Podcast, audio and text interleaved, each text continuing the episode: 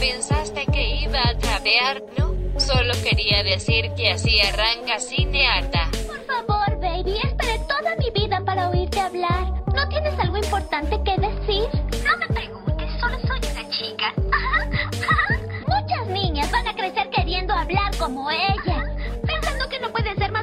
Cuya única meta en la vida es verse bonitas, casarse con un rico y pasar el día en el teléfono hablando con sus igualmente vacías amigas de lo fantástico que es ser bonitas y conseguir un esposo rico. Cinearta.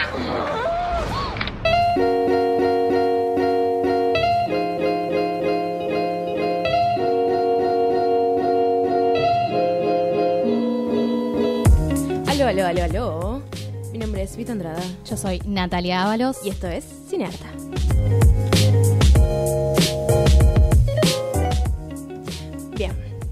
Hoy vamos a hablar de películas que autodenominamos What the fuck. What the fuck? claro, es Boya que en este, en este instante. Eh, sí, porque dio la casualidad de que vimos películas muy recientemente que eran tipo, esto no puede estar sucediendo, ¿qué estamos viendo? Y dijimos, ya podemos hacer un programa sobre películas What the fuck. Y una de las primeras que se nos ocurrió, que era como clásico What the fuck, era The Truman Show. The Truman Show. Una película que ya está recontra spoileada, pero cuando yo la vi hace muchos años, no sabía nada. y es muy diferente la experiencia de una persona que no sabe nada y va descubriendo que ese señor está televisado constantemente. No, totalmente. A mí no me entra en la cabeza que puedas haber visto esa película sin conocer la historia de fondo. O sea, cuando la estrenaron, se estrenó tipo diciendo, vamos a mostrar un tipo que vive constantemente en la televisión y esa era la premisa de toda la historia. Sí, la parte es que se estrenó en el 95 y yo tenía un año. No, no, no, no. o sea, esas son cosas de la vida. Acá el operador pone cara de no puede ser. Sí puede ser. Eh, la primera película que me llevaron a ver al cine fue Austin Powers, así que imagínate que no tiene sentido. No, No que puedo está creer que te hicieron ver esa película. Acá estoy, feminista, ante todo. Em, y de Truman Show me pareció que era esas películas que Joaquin Jim Carrey también lo tenía como el gracioso y era la primera película que hacía como dramático, que de hecho nadie, le- de hecho él bajó como su salario a la mitad, estamos hablando de millones, así que no creo que sea tanta diferencia, pero era como el primer rol dramático de Jim Carrey. Yo banco mucho esa película. Total. A pesar de que años después me obsesioné con Gran Hermano y era como, ay, bueno, entonces no es tan lejana la realidad de esta película. Bueno, pero para ese momento era súper novedoso y está bueno esto que decís de que Jim Carrey venía de hacer Ace Ventura con esos personajes histriónicos. Horrible Ace Ventura, por cierto. Lo sé, transfóbico. Graciosa, pero horrible. Ya vamos a hablar de la transfobia oculta. En Sí, sí, sí, sí, en otro momento vamos a hablar de Ace Ventura. Pero así que así arrancamos el- la parte de What the fuck. The fuck. La última película que vi, What the fuck, que quería hablar sí o sí en Cinearta, eh, es Us. ¿La viste? Sí, obviamente. Eh, Us es una película que salió este año. No hablamos de temporalidades acá, pero es este año puedo hablar de 2019. eh, que la dirige, la escribe, la todo. Eh, Jordan Peele, que es el mismo que dirigió y escribió y hizo todo, es como medio un maniático del control, eh, que hizo Get Out el año pasado y le dijeron, bueno, ¿cuáles son tus nuevos proyectos? Y no sé por qué lo decían con ese tono, pero... Eh, y era, sí, estoy haciendo algo, y es esto. As. Nosotros sería la traducción en castellano, pero también se puede traducir como US, como United States. Ahí hay un guiño. Eh, es la historia de una familia afroamericana que se va de vacaciones a la playa y de repente le aparece gente idéntica a ellos en su puerta y es tipo, ¿quiénes son? ¿Qué quieren? ¿Qué desean de nosotros?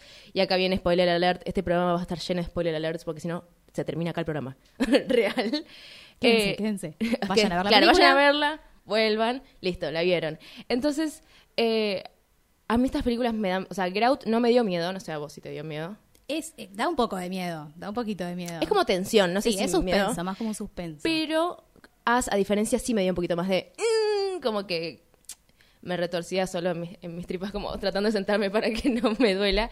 Pero no fue miedo, miedo real. Es más tensión.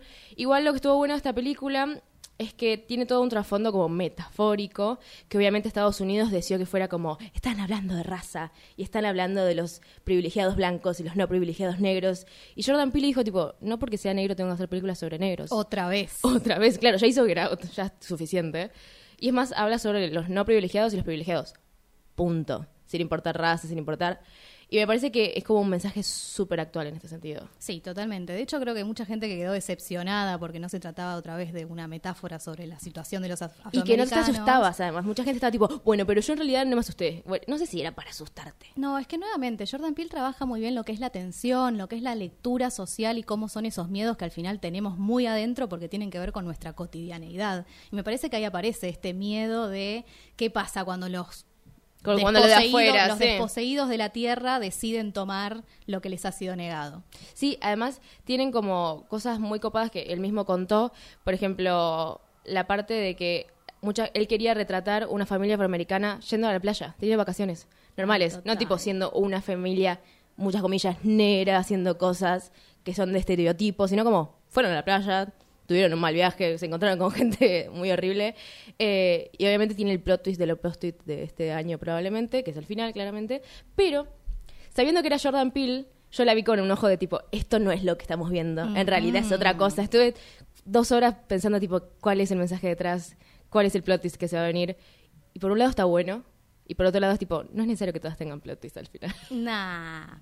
Bueno, sí, estamos como ahora en una, en una era donde el plot twist como que gana por todos lados y tiene que estar, pero me parece que hasta acá está muy bien logrado, honestamente. A mí, a mí me gustó bastante. Me gustó más que nada esta cosa que tiene, tiene Jordan Peele de ponerte pequeñas migajitas para que vayas buscando pistas de lo que realmente está pasando y que muchas veces tiene que ver con referencias a el cine de terror de toda la historia. Se pueden encontrar cosas increíbles. Real, de hecho, en las entrevistas él dice que, que los conejos le hacen acordar a la mirada de Michael Myers cuando está tipo con la sábana como y que no se mueve y acaba de matar a su hermana básicamente. Total. Eh, y eso que yo no vi Halloween, vi muchas entrevistas de Jordan Peele. Eh, y es eso, como quería que esos conejos te dieran la, situa- la- la sensación de psicópatas, como que no tienen empatía total. Y es medio eso, vas pasando por una, una cultura de poca empatía y de repente hasta que te chocan y literalmente entran a tu casa a romperte las pelotas. Total, hermoso, hermoso. Así que esa es la que yo recomiendo un montón que vean. Está por para bajar en un montón de lados. La van a encontrar. sí. Fue, estuvo en cine, Estuvo en el cine, sí, obviamente. pero no mucho. tipo, No, me da muy la poquito sensación. tiempo, sí. Pero vean As. Bien, y yo les voy a recomendar que vean Mother. Madre, una película del año 2017, eh, dirigida por Aronofsky, que ya lo conocíamos de El Cisne Negro, también de Pi en las primeras películas que, que a mí es la que más me No es gustó. de Requiem for a Dream. También Requiem Es for como a ese, ese chabón que se obsesiona con los soniditos chiquititos. Como que hace todo un montaje de, de sonidos que están muy bien. Siempre tiene un montaje súper interesante y más allá de las historias que cuenta, la verdad es que cómo las cuenta y cómo usa la cámara, el fílmico y todo para hacerlo, la verdad es que para que se te caiga la baba, honestamente. En Mother eh, viene a colación el día de hoy porque es una película netamente WTF que no sabes qué está pasando. Nos vamos a ahorrar los spoilers porque la verdad que es una película que está muy buena para verla sin tener ni la más pálida idea de qué es lo que va a suceder. En mi caso particular la vi una vez sin saber absolutamente nada, después leí al respecto y la volví a ver en la misma semana. Una película que dura una barbaridad de minutos que no te quiero ni contar para que no, no dejes de verla. Sí, igual habla de tus evadismos. No puedes ver la misma película que es larguísima Lo dos sé. veces. No, no, no, tengo, tengo problemitas, lo estoy hablando en terapia, pero bueno, es una opción también si quieren. Para que lo tengan presente, vamos a encontrar a Jennifer Lawrence, que eh, en esta película de hecho terminó saliendo con el director, con Aronofsky, un, un chusmerío medio, medio sonso. Eh, y lo que tenemos es una familia que aparentemente vive aislada, tenemos a Jennifer Lawrence con Javier Bardem, que es un papito aunque tenga 700 millones de años, y que ven su vida eh, que se pone patas para arriba por dos visitantes misteriosos que llegan, que son Ed Harris y Michelle Pfeiffer. En algún punto pasa lo mismo en As. Como tiene que llegar gente para demostrarte algo en la película. extraño. Me parece que en Mother podemos encontrar una lectura quizás un poquito parecida si le encontramos capas y capas y capas a la película de Madre. Pero en particular, eh, esto lo dejó en claro el, el director desde el momento en que, desde antes de lanzar la película, que esta era una alegoría, en realidad, sobre eh, cómo estamos maltratando nosotros a nuestro mundo, básicamente. Aronofsky hace un trabajo muy fuerte ambientalista por fuera de la cámara y acá quiso traer esta historia para reflexionar sobre eso. Pero lo que dijo fue que no quiso en ningún momento traer a contarte la historia del el fundador de Greenpeace para hacerte una No, historia sí, lineal y demás. Sí, no, totalmente. Lo que hizo fue traer las problemáticas del mundo y simplificarlo en estos personajes que cumplen ciertos roles. Tenemos a Jennifer Lawrence, tenemos a Javier Bardem, que ni siquiera tienen nombre, son, son nombrados como él, como ella, madre, claro. como... Exactamente, llegan unos que son el hermano, llega otro que es mujer, que es hombre, no tienen nombres directamente. Y podemos encontrar claramente una alegoría, si leemos un poquito más profundamente vamos a encontrar incluso, incluso metáforas religiosas que están completamente plagadas, pero de vuelta, véanla y después leen al respecto y nos cuentan qué les Te parece. haces así un dúo, te haces As Mother y quedas con el bocho así explotadísimo. Quiero que lo sepan. Totalmente. Recomendación, As Mother. En un universo paralelo, las películas que alguna vez amamos tienen finales diferentes. Cinearta presenta Eterno resplandor de una mente sin recuerdos. Yo no puedo pensar nada malo sobre ti. Va a pasar. Vas a pensar cosas feas y yo me voy a aburrir. Me voy a sentir atrapada porque me conozco y así soy. De acuerdo. ¿De acuerdo? Volver a empezar para que yo me aburra de vos, vos me termines odiando, nos borremos la memoria y volvemos a empezar todo otra vez. Sí.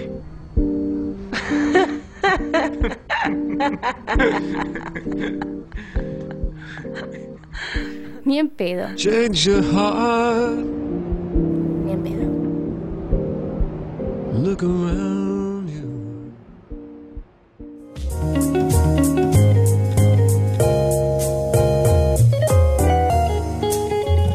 Bien, si hablamos de la, una, literalmente la última película que vi de What the Fuck, como autodenominamos nosotros, Out the Fuck, eh, es The Perfection. La perfección está en la plataforma roja y está para bajar online probablemente en todos lados. Recién salita del horno, además. Re, ¿no? re, re, re. Está una chica que a mí me gusta mucho, que es Alison Williams, que es la chica, es Marnie de Girls, y es eh, la blanca maldita de Get Out. Y es ahora este personaje que ella es, hago una breve sinopsis, es una violonchelista, o sea que es chelista o es violonchelista. Violon, no sé. O es chelista. Toca el violonchelo. Es chelista, ahí está. Ahí está. Es chelista eh, y era como la niña prodigio y de repente se enferma la madre y se tiene que ir, entonces otra persona, otra niña, toma su posición de estrella de la música clásica y todo esto pasa en un instituto de música en el cual ellas tienen que quedarse a dormir ahí, es como un instituto 24 horas. Super elite. Super elite. Eh, cuestión, la madre se muere y dice, bueno, voy a recuperar la vida que, que mi madre me sacó en algún punto y va a buscar a esta chica que es Logan Browning, si no me equivoco, sí, Logan Browning, que es eh, la protagonista de Dear White People, la serie, no la película. Hermosa, súper Una recomendada mujer también. muy bella, por cierto. Eh, los ojos, los ojos de esa chica. Sí, algún día vamos a hablar de Dear White People, no es el momento. Eh, cuestión, como que tienen.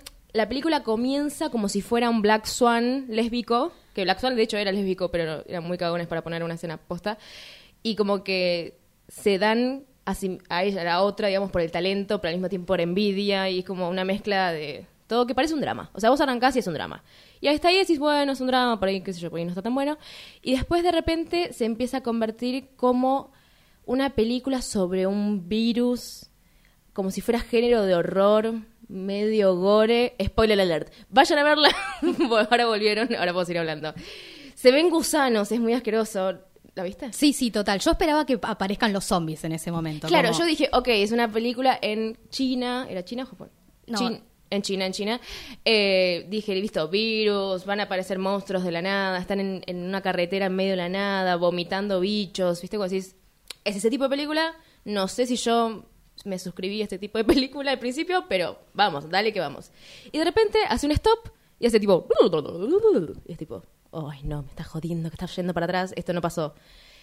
¿Qué pasa? De repente se convierte en una película de thriller psicológico de persecución de una con la otra porque le cagó la vida, porque le cortó el brazo, le cortó el brazo o le hizo creer que se tenía que cortar el brazo. Acá es cuando a mí me atraparon. Era Ay, como, uh, va, va- va a derrapar, va a derrapar, va a derrapar. Y de repente, ¡puf! Me, me atraparon. Claro, vuelta. porque digo, si era una película de virus, no sé, hubiesen puesto algo de un virus en la portada probablemente. digo, son bastante obvios en ese sentido, en la parte marketinera. Y la perfección habla sobre, o sea, vos ves el póster, es una chica un poco traumada con un chelo, o sea, eso es el póster. Dije, algo más tiene que haber. De repente, como tercer género, se convierte en, en thriller psicológico, persecución, secuestro, maldad, qué sé yo. Y de repente, que para mí es el spoiler tipo más grande, pero también es como lo que me encantó, empiezan a hablar sobre el capo del instituto, que era como sus padres y su, y su gran maestro, digamos, y la perversión que tenía y cómo las educaba para ser justamente la perfección. Que básicamente ya si vieron la película, ya la vieron, ya está. Eh, básicamente las violaba si se equivocaban en algo cuando eran niñas y así ellas tenían el chip de que tenemos que ser perfectas y nos va a haber un castigo. Y de repente estamos en una película de venganza, Rape and Revenge. Claro, y de repente te das cuenta que en realidad la chica blanca, Alinsa Williams, quiere ayudar a la otra a que salga de ese chip que le metieron de chiquita y que salga de ese instituto y por eso le corta el brazo y bla, bla.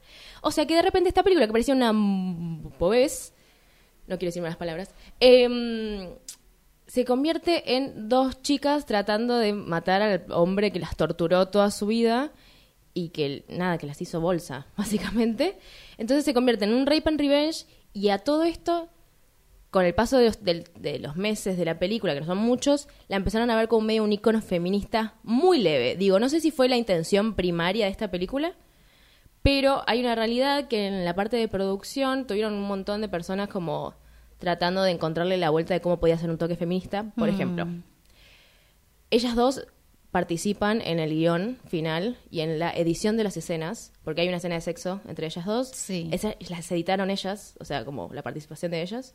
Y luego, como que invitaron a un grupo de gente afroamericana, una cosa así como un grupo target, no sé cómo se Focus llama. group. Focus group, para decir cómo hacemos que esta película no sea un white savior. Wow. Porque es, cl- ¿Qué es, un ¿qué es un white savior? Es una película donde hay gente negra, latina, inmigrantes, lo que sea, que la salva un blanco. Puede ser hombre, puede ser mujer, puede ser una familia, lo que sea. Se podría haber convertido tranquilamente en esta película en un white savior, pero como que ellos al menos dicen que quisieron hacer el intento de que no lo sea, y para mí no se sintió white savior. Porque al final, eventualmente, son ellas dos que terminan haciendo el rape and revenge y vengándose las dos de este hombre. Sí, ¿Vos creo qué que- pensás? Sí, creo que logran ahí algo de como una hermandad entre ellas. La verdad es que el, el plano final demuestra eso muy, muy, muy claramente. Y me, parece que lo lograron. Sí me hubiese gustado que si íbamos a hablar de chicas que cogen con chicas, que castemos a chicas que cogen con chicas, ¿no? No, no sé si ellas vienen del mundo queer en realidad. Creo Eh, que son aliadas, si no me equivoco. Sí, bueno, sí, no sé si ponerme tan quisquillosa. A mí eso no me molestó, realmente. Ya bastante que hubo una escena sexual y fue, fue, fue un montón. Yo pensé que iba a ser como Black Swan, tipo, no, esto fue un sueño en realidad. Esas cosas de cagones que hace la gente. Eh, pero al menos me dieron una escena de sexo y yo la disfruté un montón y le doy mucho a ellas dos, así que a mí me sirvió. Perfecto. o sea, con eso ya bien. Así que nada, vean The Perfection. Me parece una. es que está muy bien. O sea, no sé si es la mejor película del 2019, pero es muy buena y termina con todo este plot twist que ah, estoy muy sorprendida. Está para ver, está para ver, ir y venir en esos twist, twist, twist, twist, twist. Eh, yo vengo a recomendar hoy una película que se llama Border, que de hecho está en el cine en este momento, en el Cine Cosmos, que me animo a decirlo porque los amo un montón, vayan al Cine Cosmos, eh, y no va a estar durante mucho tiempo más. Border es una película que de hecho llegó a los Oscars, la nominaron desde. Suecia como la, la película para representar al, al país como película extranjera, eh, y terminó nominada por maquillaje, porque la verdad es que tiene una representación muy La verdad que no pareció una buena película, pero te vamos a dar solamente un premio. Trrr, maquillaje. Maquillaje. No, la verdad es que está muy bien porque Ah, lo que tenemos perdón. que son los dos personajes protagonistas, es una especie de historia de amor, pero donde los dos personajes protagonistas son como no exactamente humanos, ¿no? Como que ve- vemos que tienen algunos rasgos que los, los asemejan mucho al Neandertal, ¿viste? Ok. No vamos a spoilear nuevamente esta película porque en serio no está para saber nada de ella antes de ir a verla. Ok. Y quiero que la vayan a ver al cine como corresponde. Pero bueno, sí vamos a decir que es una película de terror, que mezcla mucho con fantasía. Es una película sueca, con lo cual toma mucho de la mitología, de los monstruitos y figuras suecas que van a encontrar. Si conocen un poco de eso, les puede llegar a interesar. Pero lo importante de esta película es que está dirigida por un hombre, Ali Abasi, que en realidad es un iraní que se na- nacionalizó sueco. Entonces sabe mucho de inmigración. Él ha vivido en su propio cuerpo la- las, las consecuencias de ser un inmigrante en Europa. Y esta película claramente viene a hablar de eso, ¿no? La otredad es una vista de- desde la mirada de la inmigración. De hecho, nuestra protagonista trabaja en una aduana Ah, ok. y lo que la hace especial en, es- en ese trabajo es que ella logra oler el crimen, la culpa que sufren los, los criminales y gracias a eso logra detenerlos. Esto es lo que lo hace a ella especial. Pero recién cuando conoce a un otro que es igual de deforme o extraño, tiene las mismas características físicas que ella, empieza a descubrir que ella no es tan humana como pensaba y empieza a descubrir su propia identidad. La verdad es que esta película fue según lo que dice el director, su intención es hablar de la inmigración. Pero por las características físicas que le dio a estos dos personajes, la verdad es que toman mucho de lo que son las identidades trans. De vuelta, no vamos a spoilear, pero si la ven les va a parecer muy evidente. Con lo cual es muy difícil pensar qué es lo que quiso hacer este director con respecto a eso, porque podemos llegar a pensar que pone a las identidades trans dentro de lo monstruoso, de la otredad, de lo no humano.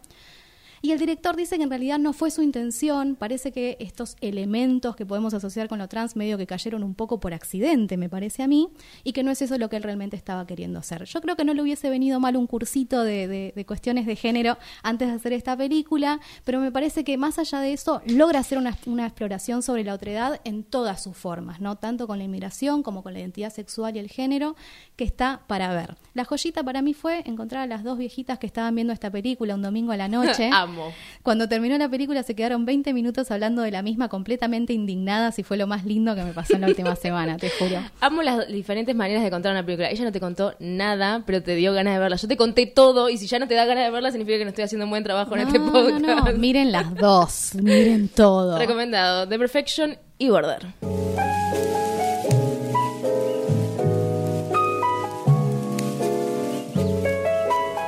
El año pasado fue un año. No, es racista lo que voy a decir. Un año que salieron un montón de películas de gente negra bancando a la cultura negra y una de ellas es Sorry to Bother You. ¿Por qué sería racista? No, no sé, por las dudas, porque fue como una particular que me di cuenta el año pasado. Como salió Black Caseman, salió Sorry muy cerca y era como todos los portales de internet hablando exactamente lo mismo y fue tipo. Es que veníamos de los Oscars So White, ¿te acordás? Como que de repente Ah, los Oscars se tuvo que poner ese velo de están todos bienvenidos siempre que sean negros, asiáticos chicos esperen, todavía no. No, no, no, no, no. Ya vamos a hablar de una película asiática que vi la semana pasada, pero en otro programa. Bien, vamos a hablar de Sorry to Bother You. Sorry to Bother You es una película que la dirigió eh, un músico.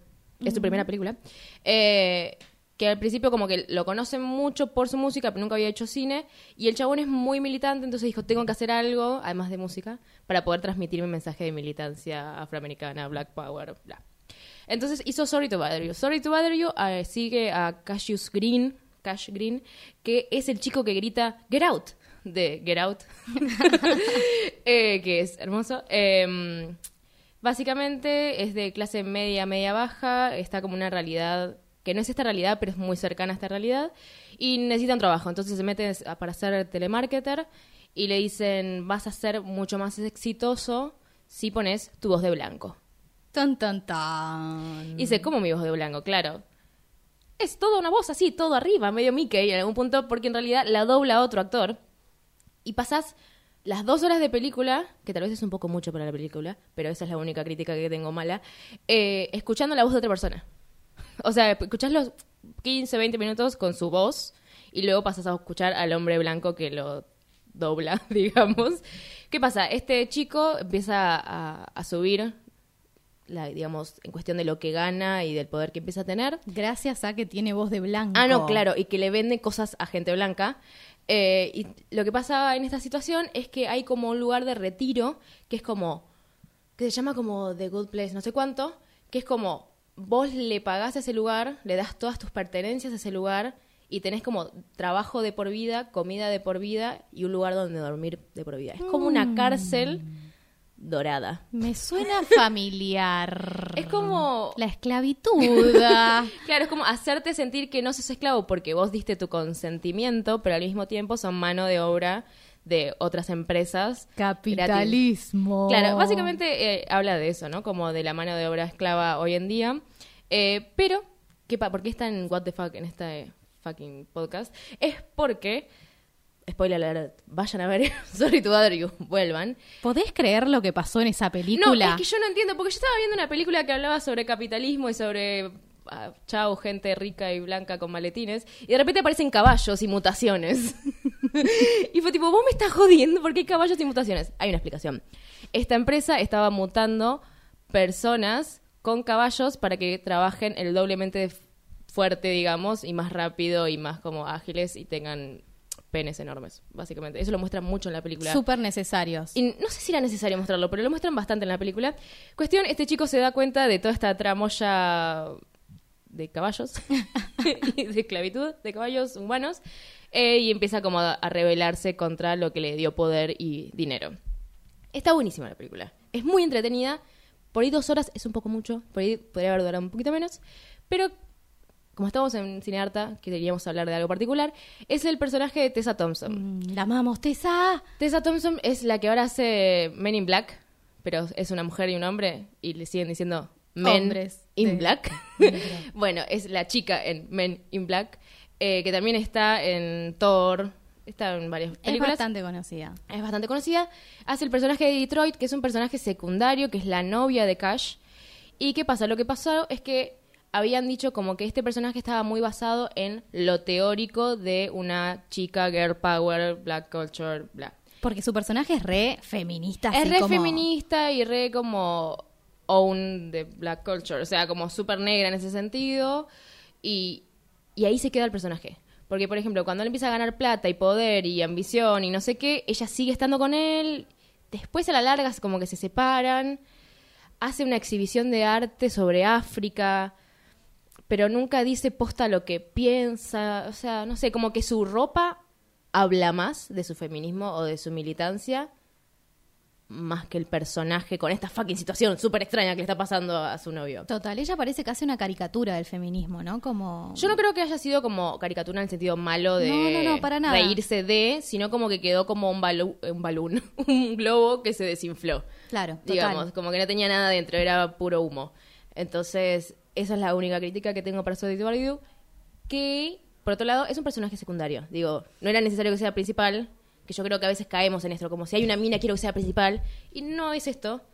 Entiendo que es secundario, pero podría haber como, no sé, puesto un poco más de energía copada, algún diálogo copado, no sé. Claro, sí. Mínimo. Igual, vean Sorry to Bother You, está muy bien, es muy graciosa, es una comedia. Total, y es re what the fuck. Y es muy what the fuck. Siguiente con película que no es comedia. No es absoluto. comedia. Yo no sé si decir que es una película WTF, pero sí me parece que eh, generó mucha controversia. Vamos a hablar de la película La Bruja. Que para mí la parte de la controversia viene porque hay mucha gente que la ve y piensa que no pasó absolutamente nada. ¿Viste esas películas como que pasaste dos horas y como que parece que, que- Tengo que una nadie lista entendió nada? muy enorme de películas que no pasan nada y mi novio Facundo está tipo, quiero que la veamos, pero no pasa nada dos horas. No. Y algo pasa. Exactamente. Solamente chicos. que yo no lo veo. Hay ojos que no lo ven. Exactamente. Lo que pasa con la bruja me parece que tiene, nuevamente pasa esto del marketing, ¿no? Que la marketinean como esta es una película de terror. Entonces la gente va de nuevo esperando la bruja, que el- haya el sustito donde te, te pegan un grito fuerte, claro, y que saltes. El jumpscare, Para, básicamente. esta película no era la, la que en el póster aparecía de los productores de tal. Claro, justamente. Sí, sí, sí, sí. Es que la produjeron de esa forma. Pero producir es plata. Exactamente. La idea es que vos puedas producirla de tal forma que vaya a ver la gente que la va a disfrutar, básicamente. Y en esta película justamente pasó lo contrario. Mucha gente salió diciendo no me asusté nada y no pasó nada y qué sé yo. Y al final, ¿era bruja o no era bruja? Bueno, chicos, este, primero que nada, el terror se puede construir más allá de lo que son los jumpscare y esta película justamente trabaja con lo que es el ambiente, el suspenso, así todo muy lento pero lúgubre, que te llega a un punto en que estás realmente preguntándote vos misma si es bruja o no es bruja, pero justamente ahí está el chiste. Y la verdad que el, el final a mí me parece muy claro, si no lo entendiste ya hay un montón de, expl- de explicaciones en, en internet donde podés encontrar la explicación. Pero sí me parece int- interesante hablar de esta película, está situada en 1630 en Nueva. Inglaterra, y tenemos esta exploración de lo que es la persecución de las brujas, ¿no? Básicamente, si bien está basada en un caso que es la primera histeria en Estados Unidos con respecto a las brujas, que sucede 60 años antes de los juicios de Salem, para que te des una idea de la cantidad de tiempo que duró ese tipo sí, de sí. Y que justamente lo que viene a explorar es el, el lugar de la mujer. Me parece que hay una lectura feminista de fondo, porque a las mujeres a las que llamaban brujas en ese momento eran las mujeres que vivían vi- vidas poco comunes, mujeres de color, mujeres de otros géneros, mujeres pobres, y en general tenía que ver con una persecución política en muchos casos. Y que se puede hacer un paralelismo tranquilamente a lo que es el día de hoy, que si bien no nos asocian directamente con el sanatismo, es, Estamos cerca. Surgen muchas teorías. De hecho, viste como estas teorías de los Illuminati y demás, en general le caen. Es si no otro a- programa que vamos a hacer. Pero si no le cae a Oprah, le cae a Lady Gaga, ¿viste? Como que está esta cosa de las mujeres de poder. A Beyoncé está casi exactamente. seguro que son. Totalmente. Así que les recomiendo que vean La Bruja. Es una película donde en serio pasan muchas cosas. Véanla, por favor. Bien, entonces recomendamos en esta sección La Bruja y Sorry to Bother You.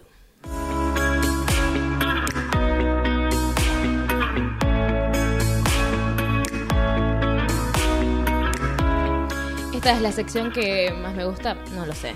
Pero me da ganas de matar gente. Sí, estamos en Kill Your Idols. Van a morir. Eh, bien. Estábamos pensando a quién poníamos en Kill Your Idols porque la lista es larga. Ustedes lo saben. Em, y dijimos, tiene que ser alguien que sea what the fuck. ¿A qué nos referimos que sea, que sea what the fuck? Que no sea un hombre blanco, cis, heterosexual que le haya pegado a alguien. Es el caso, pero no es el caso al mismo tiempo. Ah, ah, Porque en ah. realidad quien queremos matar en esta sección hoy es a J.K. Rowling. No. Banken, sí, no lloren todavía, no saquen sus varitas mágicas. Cálmense. ¿Por qué? La situación es esta. En las últimas películas, que no es Harry Potter, ya dejemos la saga de Harry Potter, es- nadie la está tocando, tranquiles. Estamos tocando la saga de Animales Fantásticos y donde encontrarlos, que es la primera, y la segunda, que son los crímenes de Grindelwald. Grindelwald, ¿te habían dicho? Eh, ¿Qué sucede? En la primera película de esta nueva saga de Harry Potter, que es otra historia, nada que ver, porque Nati me mira acá porque no vio ninguna, entonces está tratando de Nada, entender qué pasa. Eh, al final de la película se descubre que Johnny Depp va a laburar en la segunda. Pero digamos que la primera queda limpia. Pero la segunda, Johnny Depp es el malo. Es el malo malo. Y probablemente sea el malo de todas las películas que vienen de esta nueva saga. ¿Qué pasa con Johnny Depp? Johnny Depp tiene eh, acusaciones ante la justicia por su ex esposa por eh, golpes y maltratos verbales, a los cuales esto pasó previo al rodaje de la segunda. Lloro, boluda, yo lo amaba tanto. No, es un creepy igual. Yo John. sé, yo sé, pero era el símbolo sexual de los 90, ¿entendés? Sí, bueno.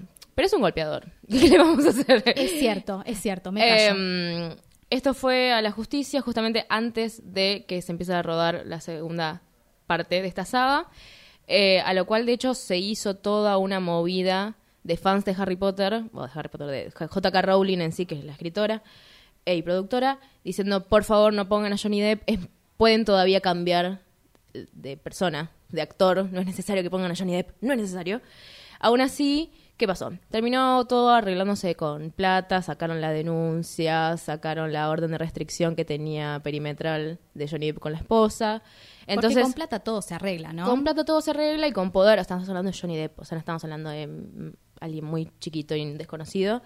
Eh, y de hecho, eh, J.K. Rowling y la productora Warner Bros. dijo como, nosotros sabemos lo que se dijo, pero podemos dividir lo que es el artista de su vida privada y además ambos y además sacaron la denuncia. O sea ella la ex esposa ahora que están divorciados sacó la denuncia.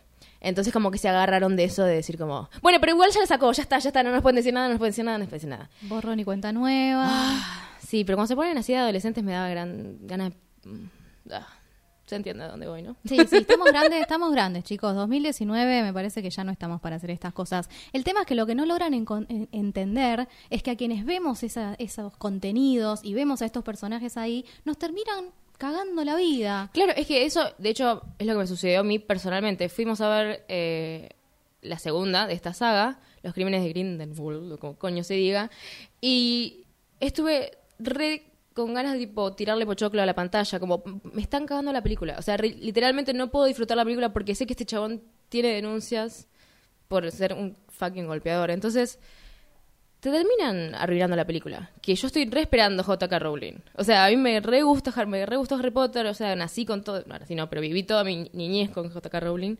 Y de repente que se pongan en el papel de cagones me da mucha bronca. Sí, sí, sí, totalmente. ¿Y podemos pensar entonces que fue una decisión de ella particularmente? Vamos a decir, en Killer Idols hoy entra J.K. Rowling, entra Warner Brothers, entra el director David Yates, que dijo, es un actor extraordinariamente talentoso y el, talen- y el talento nunca se va, no importa que suceda, sí importa que suceda. O sea, eso, joda. Sí, sí. Así que eso es todo Kill Your Idols. o sea, J.K. Rowling, Warner Brothers, Johnny Depp, claramente no lo saquemos de acá, y David Yates. Esas son toda la gente que matamos hoy en Kill Your Idols. Che, quiero que veas una película. La enganché el otro día y creo que te encantaría. Sí, dale. ¿De qué se trata? Es un hombre que lo siguen las cámaras todo el tiempo. Ah, sí, la de Jim Carrey. No, no, toda su vida es un reality y la gente está fanatizada con él. Por eso, ¿no hay una rubia que lo quiere ayudar y medio que se enamora de él? Sí, pero esta es de los 90. Deja, yo me voy a acordar. Seguro que no es de Truman Show, ¿no? No, ya te dije que no, es TV. Ah, es TV. Ya me acordé.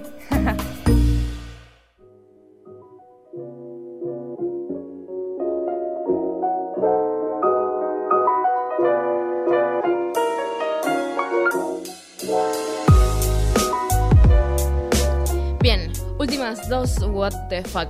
Va a empezar Nati con una serie, película, ¿qué Serie, película y Todo de- revival. Todo, todo, Todo, todo, todo. todo. Eh, que no vi ninguna y tengo un problema porque me aburrí un montón cuando empecé a ver la serie esa. Ah, bueno, bueno. Bueno, habla, empieza a hablar y yo te voy a decir por qué me aburrí. Quédate tranquila porque es normal. Eh, para empezar, vamos a decir el título Twin Peaks tenemos. Twin Peaks, la serie de los 90, tenemos Twin Peaks, hubo una película eventualmente, y ahora tuvimos un revival que salió por la plataforma roja. Twin Peaks buzos, Twin Peaks pins, Twin Peaks medias, de, de todo Twin todo, Peaks. todo, exactamente. Mucho merchandising a través de los últimos 30 años Sí, desde que sí, salió esta película. Y bueno, claramente eh, eh, me parece que es muy probable que a muchos los pueda llegar a aburrir. La verdad es que viene de un director, David Lynch, que es muy, bueno, surrealista, muy bizarro, muy onírico. No es para cualquiera, honestamente. Llama la atención, de hecho, que le hayan permitido hacer esta, esta serie que se estrenó en los años 90. En 1990 se estrenó la primera temporada. La época de Nati. Totalmente. Eh, y llama la atención que le hayan permitido estrenarse en un, en un horario mainstream, en una cadena muy conocida. Porque la verdad es que David Lynch venía de, de producir películas como Blue Velvet. eh, Sí, cero mainstream. Exactamente, para nada.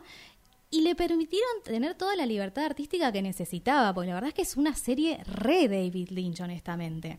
Eh, tenemos una historia que la verdad es que yo ya la había visto, ahora la volví a ver y volví a ver el revival, honestamente. Me sorprende cómo le sigo encontrando lecturas. Wow. Y pude encontrar finalmente una lectura feminista que es muy zarpada, que no la había notado antes y me llamó mucho la atención. Eh, la historia gira alrededor de el asesinato de una, una adolescente, violación y asesinato de una adolescente, Laura Palmer, que es de hecho el primer plano de la película. Sí aparece ella envuelta en plástico al costado de un río, básicamente. Eh, y claramente podemos ver una lectura que hace David Lynch ah, de lo que son los suburbios en Estados Unidos y estas sociedades idílicas que te presentan como que son todos perfectos, mamá, papá, tienen plata, viven en una mansión con un pompilete qué sé yo. Y la verdad es que terminamos descubriendo que debajo de toda esa fachada de perfección hay unas cosas bastante tétricas pasando que terminan, por ejemplo, con el asesinato de esta chica. Eh, nuevamente, no les voy a recomendar que lean nada sobre Twin Peaks antes de haberla visto. Sí les voy a pedir que si quieren incursionar en esto, si tienen ganas de ver algo muy onírico, dense la posibilidad de verla completa. Yo sé que es una barbaridad, estamos hablando de dos temporadas de los 90, eventualmente la película que se estrenó Fire Walks With Me, El Fuego Camina Conmigo, y después el revival que fueron 18 horas, o sea, 18 capítulos de una hora es una barbaridad, pero la verdad es que está increíble. Siento que me estás vendiendo un pack de unas vacaciones. Totalmente, sí, sí, sí, chicos. Esto, esto no es para dos horitas y me fui a dormir. Esto es un compromiso, claramente. Un pero se, lo- se los recontra recomiendo. Les recomiendo que si lo van a ver, lo hagan desde el principio y que lo hagan tomando eh, en consideración Sí. especialmente el tema de los colores, porque es muy zarpado el trabajo que hace con los colores justamente para hacer una lectura sobre la violencia de género. Vamos a encontrar dos colores que predominan. Curiosamente, el mismo color de nuestros micrófonos hoy, el Hermoso. rojo y el azul. Está todo preparado, producción. Muchas gracias, sí, la verdad. Me encantó. Vamos a encontrar que los personajes que están vestidos de rojo en general son los machitos violentos que están cargados de mucha violencia o quizás las mujeres cuando están en una situación de mucha lujuria y el azul que viene a representar a las personas que están siendo controladas o manipuladas, generalmente lamentablemente las mujeres. Lo que más me llamó la atención es que podemos encontrar cómo ese mismo cuerpo que aparece en el primer plano envuelto en plástico lo volvemos a ver en otras escenas con otras mujeres del elenco que están si no tienen plástico encima, tienen una sábana puesta de tal forma que parece como si fuese un cuerpo envuelto. Hay muchas referencias que parecen querer indicar que todas las mujeres que habitan Twin Peaks podrían haber tenido el mismo destino de Laura Palmer. La joyita es, habiendo terminado la primera temporada, David Lynch se alejó un poco del proyecto, pero volvió para el capítulo final, en 1991. Y en ese capítulo vemos a todo el elenco femenino participando de lo que sería Miss Twin Peaks, un concurso de belleza, y están todas las mujeres del pueblo bailando para los hombres del pueblo con un traje de plástico, Demostra- demostrando una vez más que estamos a un machito violento, violento de distancia de tener el mismo destino de Laura. Estas mismas lecturas las podemos encontrar después en la película y ni hablar en el revival, por favor, no se la pierdan. Bien, no hay mucho más para decir. Yo creo que me lo vendiste. Yo iría de esas vacaciones que son como 18 horas Más, más. sí, o dos años de Dos tu vida.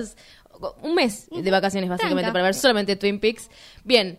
última recomendación y ya nos vamos. Esa es una recomendación más pequeña. Es eh, vean The Good Place. La serie. La serie The Good Place de Michael Schur, la misma persona que creó Parks and Recreation, está en la plataforma roja. Habla sobre mm, moral, habla sobre ética, habla sobre filosofía, pero es una sitcom. ¿Cómo construyen eso? Es una locura y además tiene un montón de visiones feministas. Super sitcom, digamos. No es que van a hacer un estudio de género, pero los, los personajes mujeres son mujeres, o sea, son personas que después son mujeres. Eh, el persona, todo lo que es el elenco principal es re diverso en cuestión de etnias. Eh, es súper mega progre, sin dejar de ser graciosa, pero al mismo tiempo hablando de filosofía. Es una cosa muy extraña, mírenla, tiene muchos plot twists, es muy what the fuck, pero no puedo contar todo porque si no tengo una hora más de programa y la vida no es así. ¿Vamos a aprender teología riendo? Es literalmente eso. Me encanta. Así que recomendamos entonces por último Twin Peaks y The Good Place y nos vamos yendo. Recuerden que nos pueden encontrar como arroba cinearta por Instagram y en Spotify están todos los capitulitos bien editados. Mi nombre es Vito Andrada. Yo soy Natalia Ábalos. Agradecemos a Facundo Tapia por la producción y coordinación del aire, a la China Baldonado por edición, a Facundo Sosa por la producción, a Radio Éter por este espacio bellísimo, a la productora Siga Bertó, que hoy tengo la casaca puesta llevándola en el corazón. Y ya estamos. Ya estamos. ¿Vamos? Listo. Nos vimos. Adiós. What the fuck?